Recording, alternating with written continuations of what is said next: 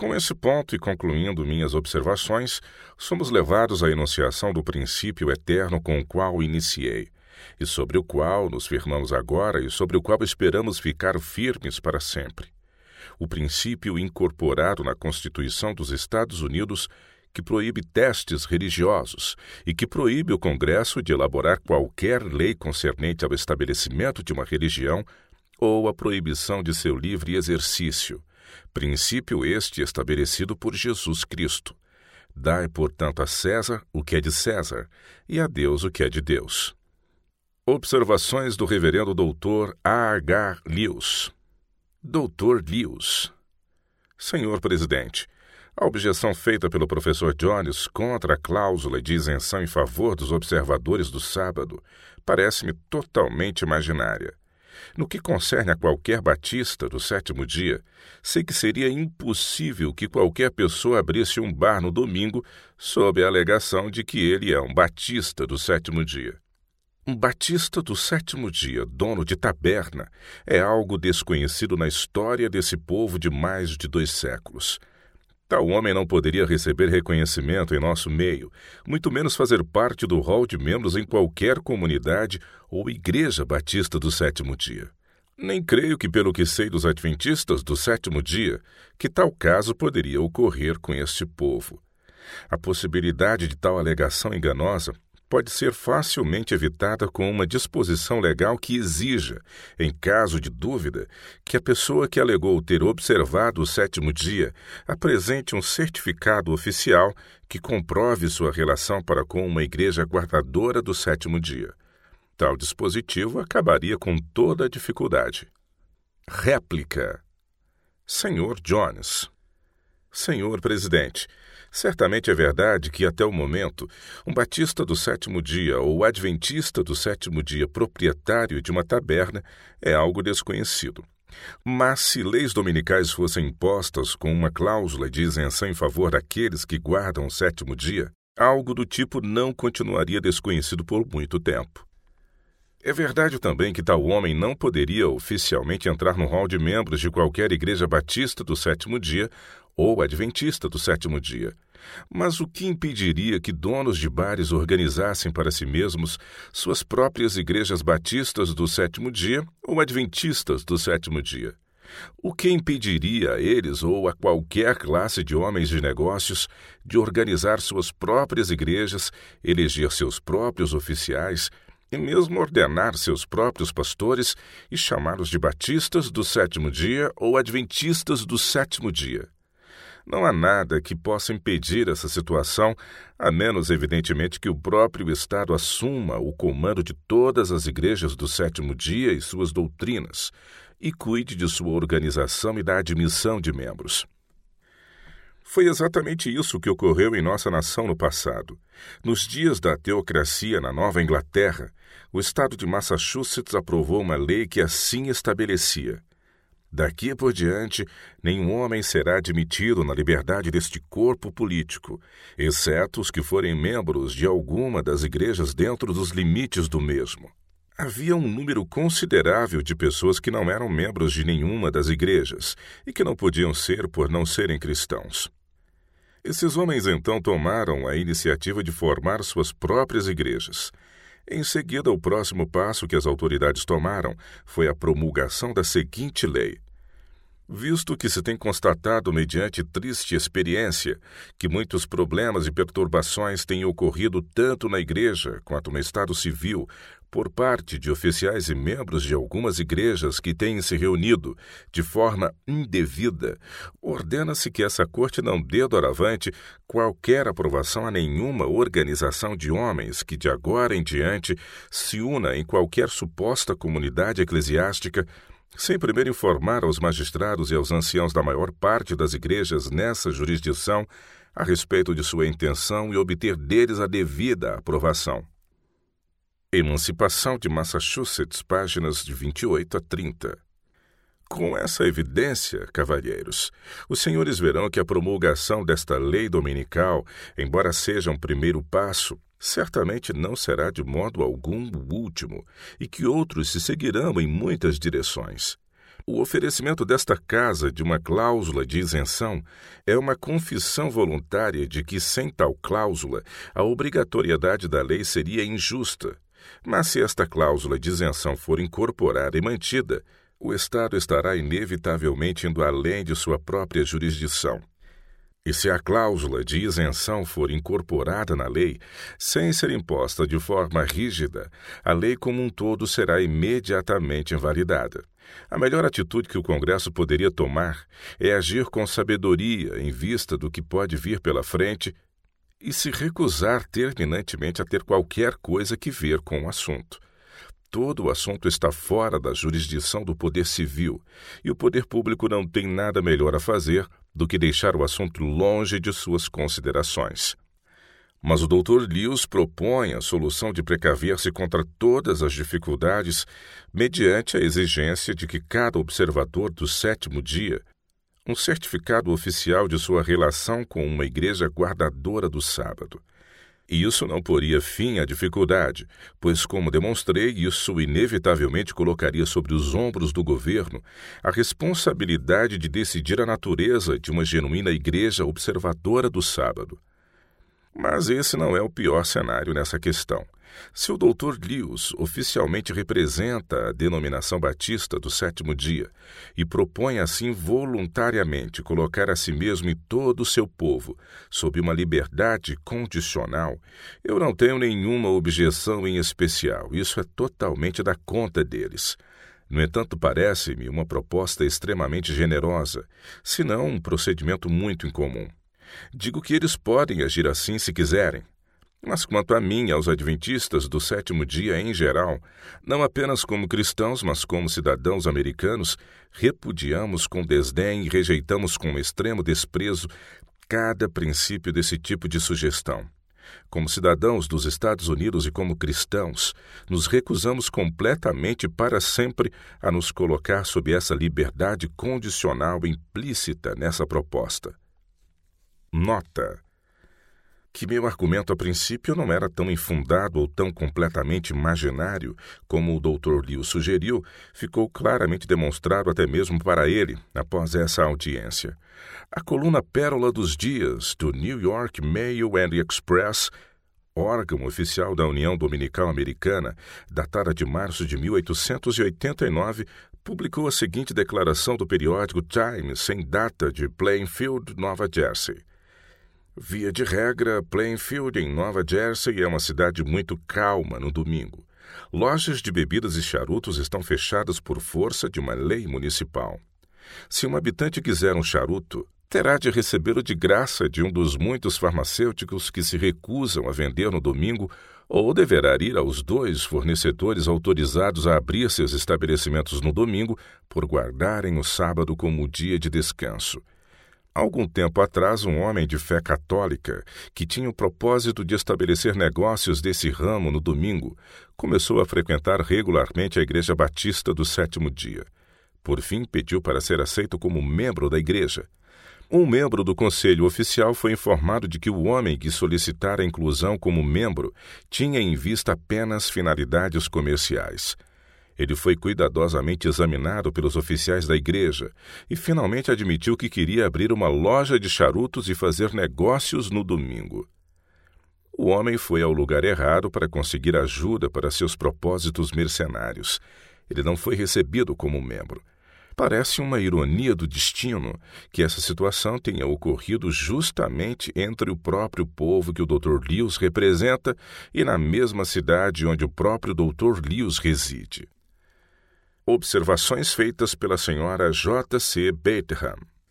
Senhora Bateham, gostaria de dizer que a questão apresentada foi cuidadosamente analisada pela União de Temperança Cristã da Mulher e vimos o perigo.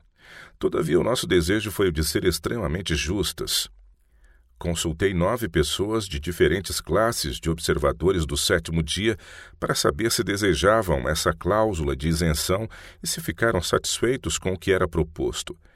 Eles se mostraram dispostos a aprovar essa disposição conforme sugerida, e pensamos que isso poderia ser feito, talvez de modo a lhes permitir a isenção que desejam, já que expressaram a necessidade dela. Senador Blair Deixe-me fazer-lhe algumas perguntas, senhora Baterham, para ver se a União de Temperança Cristã da Mulher entendeu exatamente a implicação daquilo que essa união propõe a fazer nesta legislação. Temos aqui um projeto de lei que se relaciona com o comércio interestadual, o trabalho dos Correios, o Exército e a Marinha. Esse projeto lida com esse assunto que anteriormente estava sob a completa jurisdição de cada Estado da União, que tratava desses assuntos de forma independente. O que se propõe agora é que esse assunto seja transferido para a jurisdição exclusiva do governo central. As ocupações que mencionei são todas de natureza pública, e para que estejam em funcionamento, a nação se prevalece da oportunidade de invadir as leis dominicais de cada Estado a ponto de torná-las de nenhum efeito.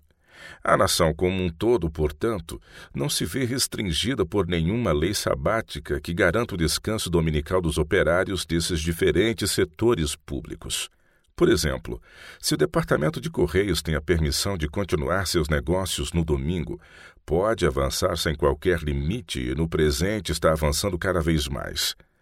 O mesmo pode ser dito em relação ao comércio interestadual, ao Exército e à Marinha. Dito isso, observe a situação que se configura. A senhora vai até nossos amigos batistas do sétimo dia ou adventistas do sétimo dia, por exemplo, e propõe introduzir um princípio que lhes permite trabalhar no departamento de correio aos domingos, de modo tão completo quanto quiserem. Em outras palavras, a senhora sugere isentá-los da aplicação da lei que proíbe o trabalho nos correios aos domingos. Suponhamos que um batista do sétimo dia seja um agente de correio. Suponhamos que todos os correios do país sejam operados no domingo por batistas do sétimo dia. Assim, o Departamento de Correio estará em funcionamento devido a essa isenção, já que podem trabalhar conscienciosamente nesse dia. Se a senhora limitar a lei dizendo que ela não se aplicará aos adventistas e outros, a lei já tem estipulações sobre isso. Senhora Bateham, se o senhor se lembrar da cláusula, verá que não propusemos que lhe seja permitido fazer esse trabalho, mas que fiquem livres da penalidade. Eles não estão autorizados a trabalhar, mas devem ficar livres da penalidade. Portanto, seria impossível que eles viessem a cuidar de assuntos relacionados com os Correios, por exemplo, ou com qualquer outro trabalho público no domingo, a menos que pudessem provar que o trabalho realizado não tivesse sido feito para perturbação de outros. Senador Blair. Isso não seria equivalente a dizer que, se a penalidade não será aplicada a eles, não existirá nenhuma lei contra eles? Pois uma lei sem a penalidade é apenas uma opinião, não é uma lei. Senhora Bateham, a lei poderia ter um dispositivo que não lhes permitisse abrir um correio, por exemplo, ou qualquer outro estabelecimento comercial. E se houvesse a imposição de uma multa, eles seriam obrigados a fechar esses lugares no domingo. A isenção foi naturalmente apenas expressa como uma sugestão da nossa parte. Se isso puder ser feito, gostaríamos de ter tal dispositivo na lei. Sabemos que o povo deseja essa lei, e se a lei puder, no seu discernimento, ser redigida com essa isenção, então desejamos que seja incluída, caso contrário, não queremos a isenção. Creio que todos estamos felizes pelo fato de os cavalheiros aqui admitirem que não querem essa cláusula de isenção, pois isso nos liberta de nossa posição anterior. Senador Blair. A intenção desta lei dominical não é que seja de caráter geral. Estas pessoas todas vivem nos diferentes estados e poderão trabalhar em suas ocupações particulares sob emendas estaduais semelhantes a essa, caso a lei estadual achar por bem estabelecer as devidas emendas. O professor Jones disse que isso não funcionou bem em Arkansas, e creio que não funcionou mesmo, segundo sua descrição. Mas neste projeto estamos lidando com ocupações públicas ou aparentemente públicas, ou seja, com comércio interestadual, por exemplo, operado pelas grandes corporações que são públicas no que respeita às suas relações com a classe operária, porque elas estão exercendo uma enorme função pública ao transportarem mercadorias que pertencem a todos em todo o país. A lei proposta pretende proibir o descaso ou não cumprimento de todas as leis estaduais de descanso dominical, a ponto de impedir o comércio interestadual em violação à lei no dia de descanso. No que diz respeito às ocupações privadas regulamentadas pelos estados, se eles permitirem que os batistas do sétimo dia trabalhem no domingo em tarefas particulares na fazenda, nas oficinas e nas fábricas, este projeto de lei não se propõe a interferir com essas medidas locais. Senhora Batham, eu não tenho o texto comigo, mas minha impressão é que existe uma cláusula no projeto de lei estipulando que a jurisdição do Congresso será exercida sobre os territórios nessa questão. Há alguma coisa desse tipo neste projeto de lei, e essa cláusula de isenção proposta foi designada para alcançar tais casos, em vez de ser aplicada à ação governamental em geral. Senador Blair, a senhora acha que a isenção deveria ser feita em relação aos territórios? Senhora Bateham. Sim, esse era o ponto que tínhamos em mente nessa ação geral. Não tenho em mãos o texto do projeto de lei, mas existe alguma coisa nesse teor nele que tínhamos em mente. Eu gostaria de dizer também que uma das solicitações da União Nacional da Mulher Cristã foi que a palavra promover fosse trocada por proteger no título do projeto de lei para eliminar dele toda a aparência daquilo a que todos os americanos se opõem a união entre Igreja e Estado. Essa alteração foi proposta e aceita pela União Americana do Sábado, American Sabbath Union, a organização que esteve recentemente reunida em sessão nesta cidade. Senador Blair, a senhora não acha que a palavra proteger implica poder de ordenar e obrigar? Um exército protege. Senhora Batham, todas as leis nos protegem, não é mesmo? Senador Blair, a senhora faria disso uma lei? Senhora Batham, Sugiro que o projeto de lei se torne lei e que seja uma lei que proteja o dia de descanso civil e não que promova a adoração religiosa, mas que proteja o dia como um dia de descanso e de adoração religiosa. Senador Blair, parece-me que a palavra proteger é uma palavra mais forte e que sugere mais interferência do que promover. Contudo, todas essas questões são importantes. Réplica. Senhor Jones.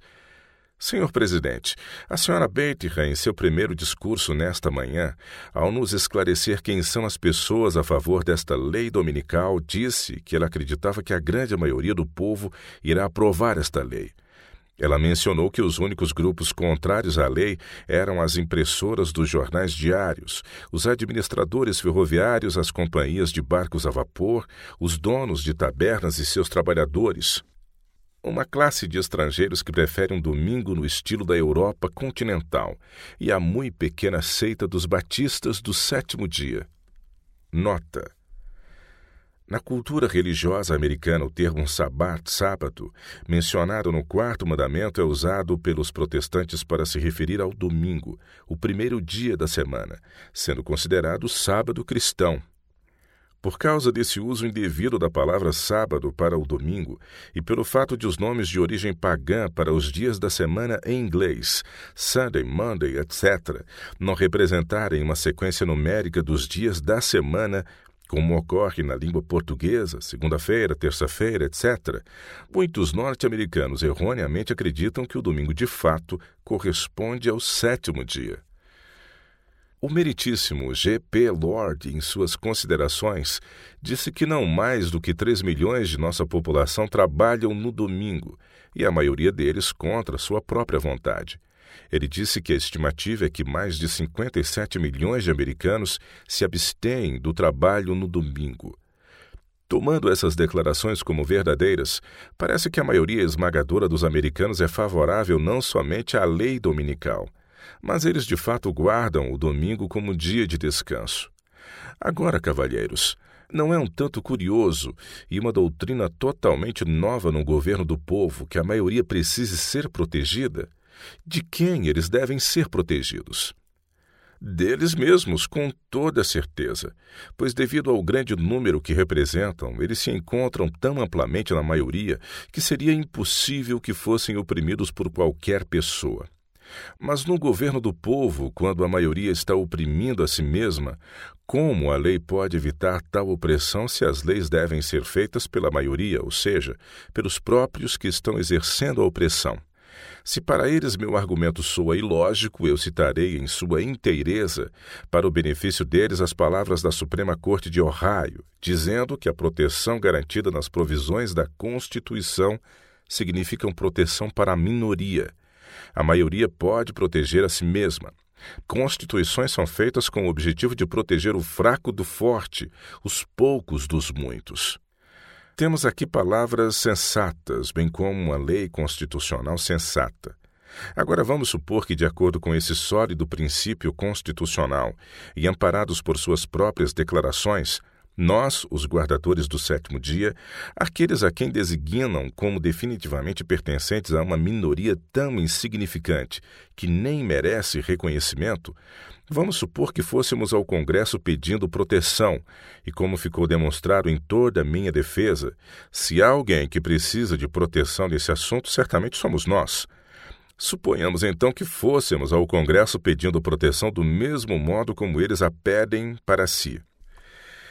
Suponhamos então que fôssemos ao Congresso pedindo proteção do mesmo modo que eles a pedem para si. Suponhamos que pedíssemos ao Congresso que promulgasse uma lei obrigando todas as pessoas a não trabalhar no sábado do sétimo dia, a fim de proteger nosso direito de guardar o sábado. O que eles pensariam disso? O que eles mesmos diriam a respeito? A única coisa que poderiam pensar sobre isso é que é uma pretensão injustificada de autoridade querer impor a outros nossas ideias de observâncias religiosas. Isso é tudo o que ocorreria e tal atitude seria absolutamente imperdoável. E não corro nenhum risco em afirmar que essas próprias pessoas e todos os demais diriam que essa postura é injustificável e imperdoável.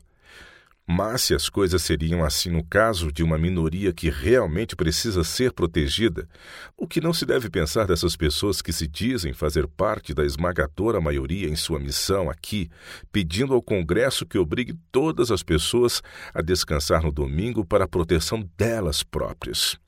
Senhores, o que eles querem não é proteção, mas poder. Observações feitas por John B. Wood Senhor Wood. Senhor Presidente, como membro da Sociedade dos Amigos, um Quaker, eu gostaria de dizer umas poucas palavras. Tenho grande simpatia pelas pessoas que falam sobre o direito de consciência. Não creio que o governo dos Estados Unidos tenha qualquer direito sobre a consciência. Nós, como amigos, negamos o direito deles sobre nossas consciências enquanto agirmos de acordo com a revelada vontade de Deus, a Bíblia.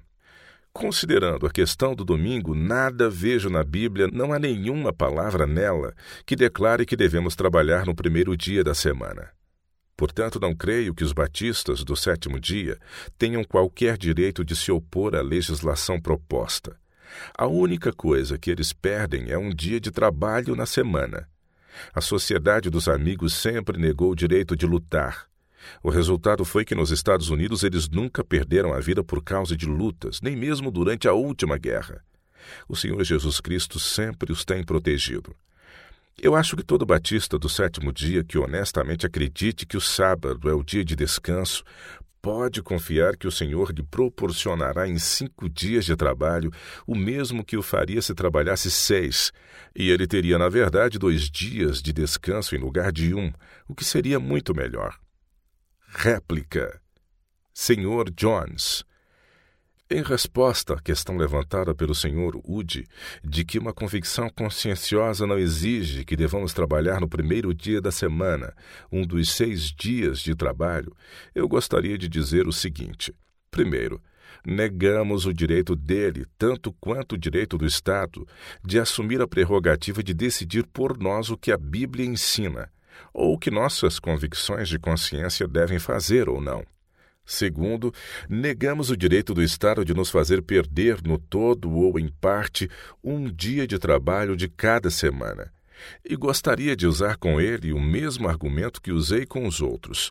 Por que não temos o direito de solicitar uma lei que os obrigue a descansar no dia que nós guardamos, se eles julgam ter o direito de nos obrigar a descansar no dia que eles guardam. A única coisa que eles perdem é um dia a mais de trabalho na semana. Então eles teriam, na verdade, dois dias de descanso em lugar de um, o que seria muito melhor. Por que isso não é algo tão bom para eles quanto é para nós? Ou é esse um benefício reservado exclusivamente para aqueles que não guardam o domingo? O modo em que isso invade o direito constitucional de adquirir e possuir propriedades e nos priva de nossas propriedades com o devido processo legal já foi apresentado. Terceiro, sobre esse ponto eu gostaria de ler a opinião do juiz Culley. Senhor Ude, eu citei a Bíblia. Senhor Jones, a Bíblia diz: seis dias trabalharás. Embora eu insista que essa seja uma ordem absoluta de que devamos de fato trabalhar os seis dias completos, eu certamente insisto que se trata de uma permissão concedida por Deus. Portanto, temos aqui um direito dado por Deus, o de trabalhar seis dias em cada semana. E sempre negaremos o direito do Estado de nos proibir de fazer aquilo que, para dizer o mínimo, é um expresso direito que Deus nos concedeu. Como estamos lidando com um assunto ligado à legislação e, consequentemente, à lei, a opinião do juiz Cooley tem peso sobre o assunto. Ele diz: o judeu e o cristão que guarda o sétimo dia também, que é obrigado a respeitar o primeiro dia da semana, quando sua consciência lhe exige que observe o sétimo dia também, pode argumentar plausivelmente que a lei está discriminando sua religião e, ao obrigá-lo a guardar um segundo dia de descanso toda semana, injustamente, ainda que dissimuladamente, o está punindo por sua crença. E eu já mostrei que. Senador Blair. Ele diz plausivelmente. A palavra plausivelmente indica que há alguns pontos de vista contrários em algum lugar. Senhor Jones, Quanto ao sentido exato em que ele usou a palavra plausivelmente, naturalmente não poderemos dizer nada sem consultar o próprio Sr. Cooley. Mas não vejo por que deveríamos nos apegar ao sentido mais estrito da palavra, especialmente porque mais adiante ele mostra que o argumento dos guardadores do sétimo dia é irrefutável. Estou inclinado a pensar que o juiz usa a palavra no sentido de sinceramente, com boas razões, possivelmente.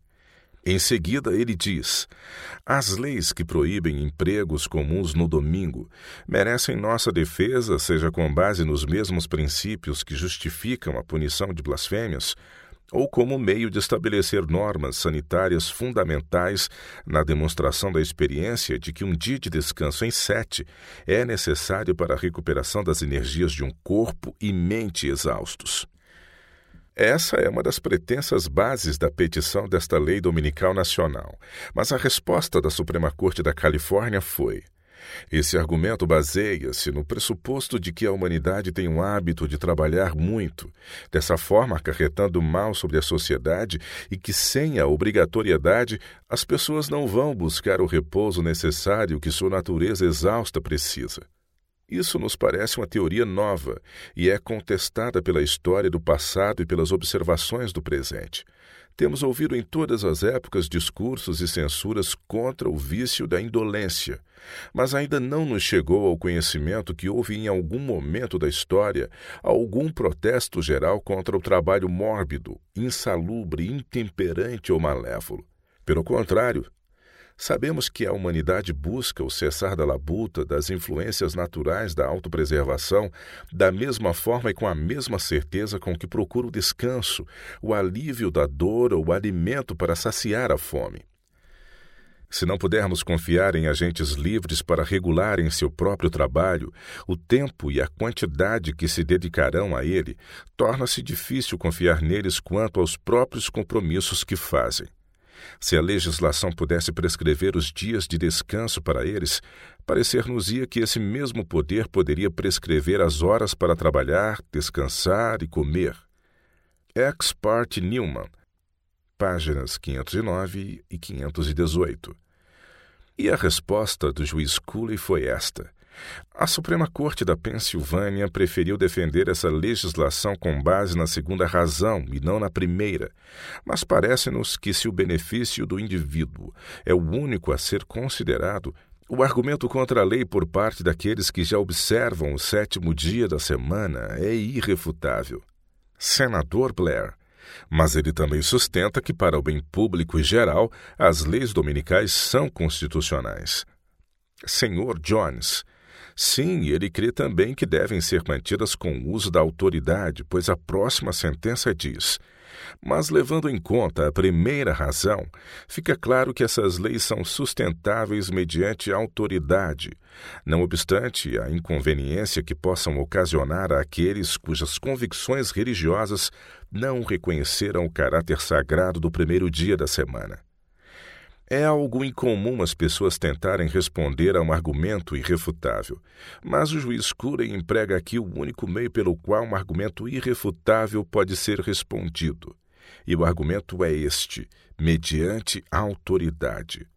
Foi esse o caminho que o papado seguiu desde os dias do Papa Zósimo, 418 d.C., que, quando indagado sobre as razões de alguns de seus atos arrogantes, exclamou: Assim aprove a sé apostólica. Essa era uma resposta suficiente para todas as indagações e mesmo para argumentos irrefutáveis. A Inglaterra impôs às colônias americanas a lei do selo, nossos pais apresentaram argumentos inquestionáveis contra ela, mas a lei do selo, como as leis dominicais constitucionais do juiz Cooley, tornou-se sustentável mediante autoridade, e isso foi o suficiente. A Inglaterra se propôs a impô-la, mas nossos pais revolucionários se recusaram a consentir com esse tipo de método para responder a argumentos irrefutáveis. Igualmente, nos recusamos a concordar com a resposta do Sr. Cooley ao se pronunciar a respeito de algo que ele mesmo disse tratar-se de um argumento irrefutável. Senador Blair, não se pode concluir que não haja qualquer argumento irrefutável a favor de leis dominicais. Eu concordo com ele. Senhor Jones, existe o argumento da autoridade. Senador Blair, Existe autoridade para as leis dominicais. Isso não quer dizer que, por elas serem apoiadas por autoridade, não exista nenhum argumento suficiente sobre o qual elas possam se sustentar. Senhor Jones, que autoridade existe para as leis dominicais? Senador Blair, isso é o que você tem discutido, mas parece que você está dando a entender que, pelo fato de leis dominicais serem sustentadas por autoridade, o único argumento em favor de uma lei maléfica é que haja autoridade para sustentá-la. Mas pode haver autoridade legítima para a lei dominical. Senhor Jones. Isso é o que está sendo apresentado aqui, que não pode haver autoridade legítima para elas quando punem injustamente uma pessoa por sua crença. Não pode haver qualquer tipo de autoridade legítima para punir injustamente alguém por qualquer ação, muito menos para puni-lo injustamente por sua crença. Senador Blair. Ele, o juiz Cooley, não diz que a lei é ruim. Senhor Jones. Mas ela é ruim. Existe por acaso uma boa resposta para um argumento irrefutável? Agora proponho que procuremos que tipo de autoridade existe para as leis dominicais. Anteriormente me referi à decisão da Suprema Corte de Arkansas e mostrei com base numa declaração da Comissão sobre a Lei e Reforma Legal, da qual os membros da Suprema Corte faziam parte, que a decisão era inconstitucional. Mostrei que o princípio sobre o qual a decisão dele se sustentava era o da onipotência do parlamento. Nesse caso, contudo, o estado do Arkansas apenas seguiu as decisões de outros estados. Em 1858, a Constituição da Califórnia declarou na seção 4 o livre exercício e o benefício de se ter uma confissão religiosa e prestar culto, sem discriminação ou preferência, serão eternamente garantidos neste Estado. Houve um estatuto aprovado pelo Legislativo obrigando a observância do sábado cristão no primeiro dia da semana. Um judeu da cidade de Sacramento manteve sua loja aberta no domingo. Ele foi preso, condenado e sentenciado à prisão. Ele entrou com um pedido de habeas corpus alegando a ilegalidade de sua prisão em razão da inconstitucionalidade da lei. A maioria no tribunal apoiou o pedido judicial mediante decisões separadamente escritas, cuja solidez, tanto pelos princípios constitucionais quanto pelos princípios abstratos da própria justiça, jamais poderão ser contrariadas com sucesso. O Sr. Stephen Field, agora ministro associado da Suprema Corte dos Estados Unidos, era na época membro do Tribunal da Califórnia. Ele apresentou uma opinião discordante defendendo a mesma posição da Suprema Corte do Arkansas quanto à onipotência do legislativo e solenemente sustentando que o termo sábado cristão na lei não representava uma discriminação ou preferência em favor de qualquer profissão religiosa ou culto específico. Ele declarou que moralistas e estadistas, homens da ciência e ilustres filósofos, tem defendido que a regra de um dia de descanso em sete tem sua origem numa lei da própria raça humana. Mas ele deixou de dizer qual cientista, filósofo, moralista ou estadista alguma vez declarou em que lei se originou a regra de dois dias de descanso em sete para a pessoa que escolhesse descansar em algum outro dia que não seja o domingo. Em sua declaração escrita, o Sr. Field disse que havia constatado que em 25 estados da União as leis dominicais haviam sido consideradas constitucionais. Que isso é um fato, não há dúvida alguma. Sobre esse assunto, como também no da blasfêmia, conforme já pude observar, os estados mais novos, tanto em decisão judicial quanto legislativa, têm seguido o exemplo dos estados mais antigos, e estes têm seguido as decisões dos estados mais antigos ainda, e esses mais antigos seguiram o exemplo e os precedentes das colônias. E cada colônia tinha leis dominicais porque todas tinham religiões estabelecidas ou oficiais. Essas colônias seguiam os precedentes do sistema inglês, que é um sistema totalmente fundamentado na união entre igreja e Estado.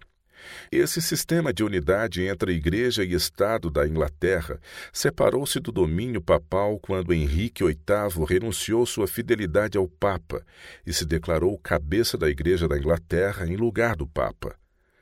O sistema britânico, naquele tempo, refletia o sistema papal.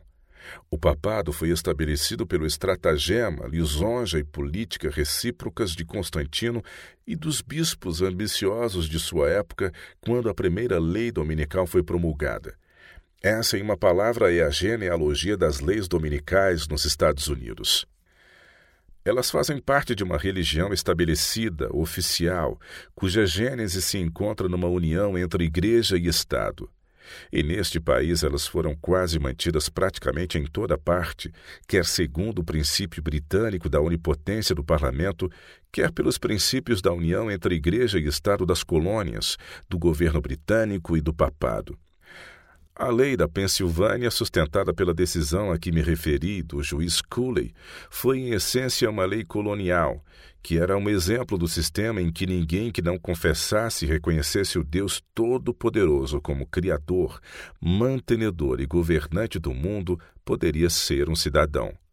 A Suprema Corte de Nova York mantém as leis dominicais por declarar sem rodeios que o cristianismo é a religião estabelecida daquele Estado isso se fundamenta na decisão do ministro-chefe Kent, a quem já me referi, que citou uma lei colonial que declarava que a profanação do Dia do Senhor era um grande escândalo para a fé cristã. Essa decisão do juiz Kent fez do cristianismo a religião oficial do estado de Nova York, ao citar os precedentes das instituições papais da Europa moderna e de nações pagãs da antiguidade. Isso mais uma vez prova que as leis dominicais pertencem a religiões oficiais, estabelecidas sob o princípio da união entre Igreja e Estado, cujas bases se encontram na instituição papal e em instituições pagãs. Em cada livro de estatutos nos Estados Unidos, com quase nenhuma exceção, encontram-se leis dominicais sob a rubrica Crimes contra a Religião. Tal provém naturalmente da legislação colonial. Cada colônia se considerava guardiã especial de Deus e de alguma forma particular de religião. Mas, de acordo com a palavra de Cristo, o poder civil nada tem que ver com Deus ou a religião, tampouco com ofensas contra Deus ou contra a religião. A religião é definida pelo dicionário Webster como o reconhecimento de Deus como objeto de adoração, amor e obediência. Outra definição dada pela própria Associação da Reforma Nacional é a relação pessoal de fé e obediência do homem para com Deus. O governo civil não tem autoridade alguma para interferir com a relação pessoal de fé e obediência do homem para com Deus. Se uma pessoa não professar fé alguma, nem qualquer pretensão de prestar obediência a Deus, não cabe ao governo civil interferir nessa questão, contanto que essa pessoa se comporte de forma civil. O governo civil não tem também razão alguma para interferir no caso de ofensas contra Deus. Cabe ao próprio Deus cuidar disso. O homem é responsável somente a Deus por suas ofensas cometidas contra ele. Não é dever do governo civil estabelecer uma religião e então fazer com que ofensas contra ela se tornem crimes. Não é seu dever também colocar-se no lugar de Deus e arrogar a si o direito de declarar que uma ofensa contra a ideia governamental de Deus é uma ofensa contra Deus. Como pode um governo civil saber se um ato ofende a Deus ou não?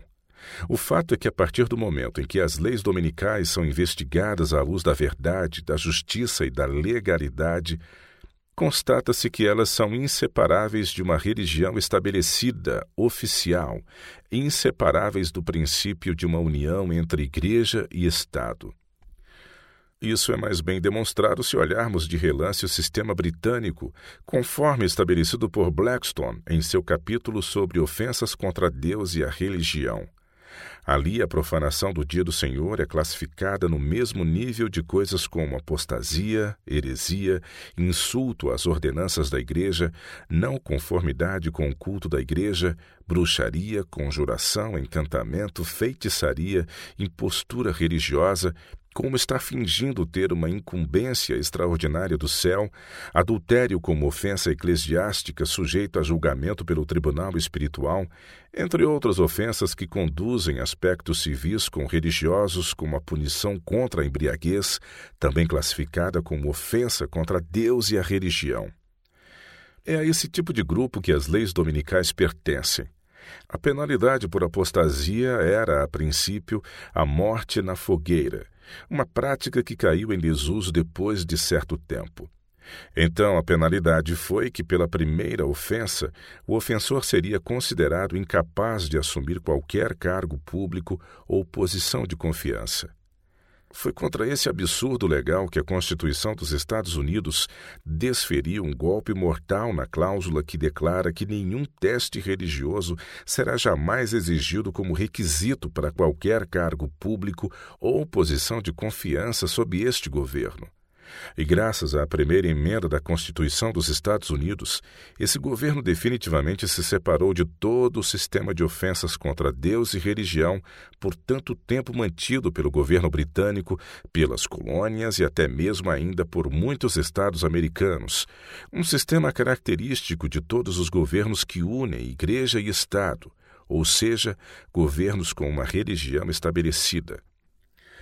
Assim, a primeira emenda declara: o Congresso não fará nenhuma lei no que diz respeito ao estabelecimento de uma religião ou que proíba seu livre exercício. Temos aqui um sólido princípio americano, o qual está de acordo com a palavra de Jesus Cristo. E o esforço a ser empreendido em toda esta nação deveria ser o de elevar as constituições, a legislação e a jurisprudência dos Estados até o nível da Constituição Nacional.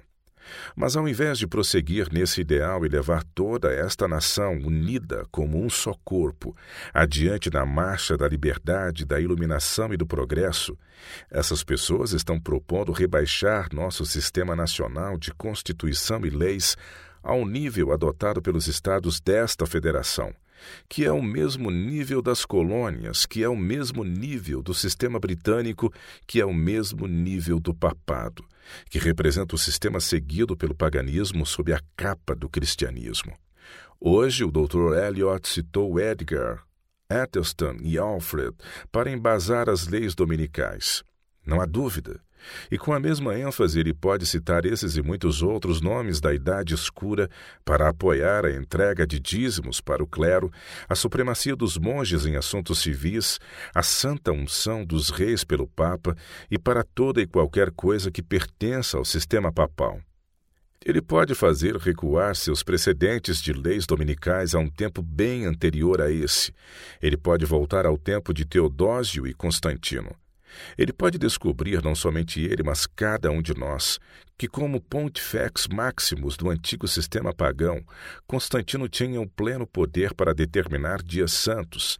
Ele pode verificar que, devido a esse poder, Constantino estabeleceu a primeira lei dominical de todos os tempos em honra ao venerável Dia do Sol, do qual ele era um devoto dedicado, e também que, como bispo externo do novo sistema pagão, um papal, cargo que assumiu em virtude de sua conversão política ao cristianismo político de seu tempo, ele procurou ganhar vantagens para si, concedendo aos bispos, por meio daquela lei dominical, o cobiçado uso que almejavam do poder do Estado para o avançamento dos seus objetivos, a fim de obrigar os homens a aceitar os decretos e se submeter aos ditames da Igreja. O Dr. Eliot e todos os outros vão descobrir que essa é a verdade literal da origem das leis dominicais. Tudo isso é baseado numa abundância de testemunhos da inquestionável autoridade. O tão eminente teólogo Jim Stanley afirma claramente que a adoção do antigo nome pagão, Dies Solis, ou domingo, em inglês Sunday, dia do sol, para a festa cristã semanal, se deve à união do sentimento pagão e cristão com o qual Constantino fez com que o primeiro dia da semana se tornasse recomendável aos seus súditos, tanto pagãos quanto cristãos, como o venerável Dia do Sol. Esse foi seu modo de harmonizar as religiões discordantes do império sob uma instituição comum. Esse mesmo modo de harmonizar o paganismo com o cristianismo foi posteriormente ilustrado por suas moedas imperiais, que de um lado tinham o nome de Cristo e do outro a figura do Deus Sol, com a inscrição O Invencível Sol. Essa confusão de ideias e práticas pagãs e cristãs foi o que deu origem ao papado, a união entre igreja e Estado e a confusão entre assuntos civis e religiosos. De todas essas coisas, com exceção do governo dos Estados Unidos, as nações até o momento ainda não se libertaram. Esta, Senhor, é a autoridade e a única autoridade para as leis dominicais. O domingo não tem nenhum fundamento sequer como instituição civil. Na verdade, nunca teve. A única base que ele tem ou já teve como instituição religiosa foi nessa confusão entre paganismo e cristianismo que formou o papado, com tudo o que ele é ou já foi.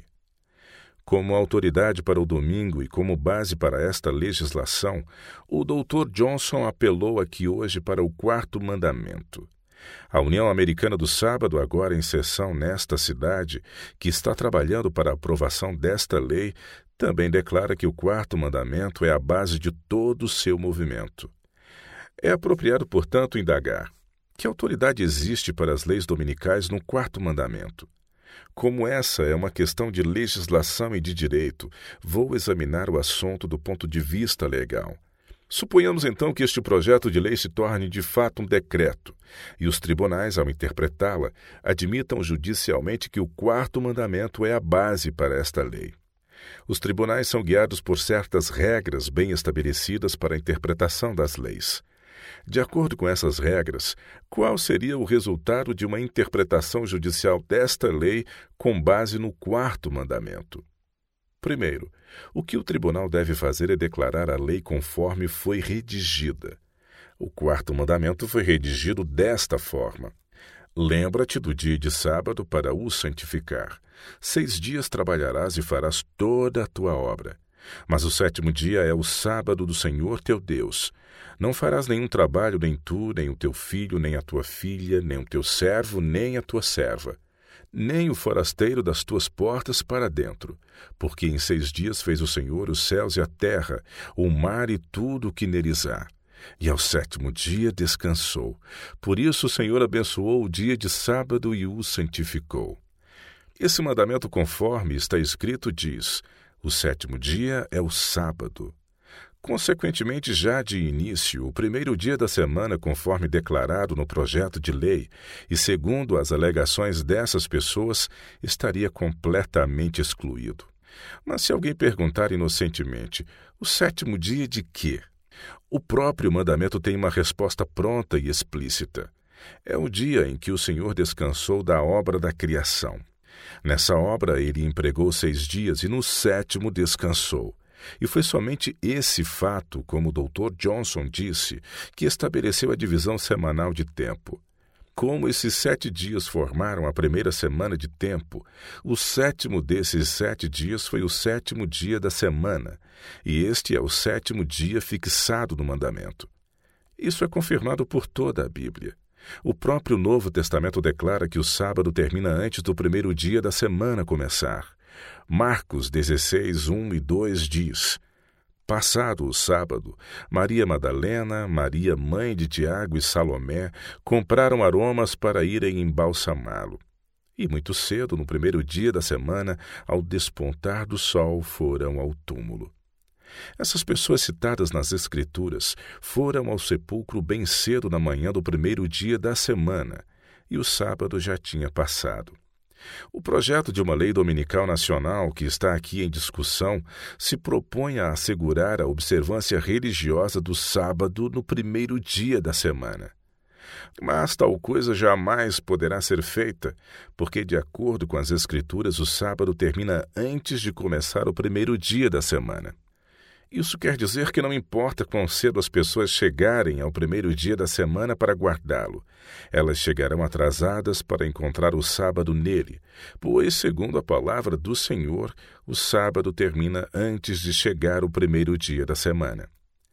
Como se isso não bastasse, a ideia se faz ainda mais explícita no registro de Lucas 23, versos 56 e capítulo 24, verso 1, que diz: então se retiraram para preparar aromas e bálsamos, e no sábado descansaram segundo o mandamento. Mas no primeiro dia da semana, alta madrugada, foram eles ao túmulo, levando os aromas que haviam preparado.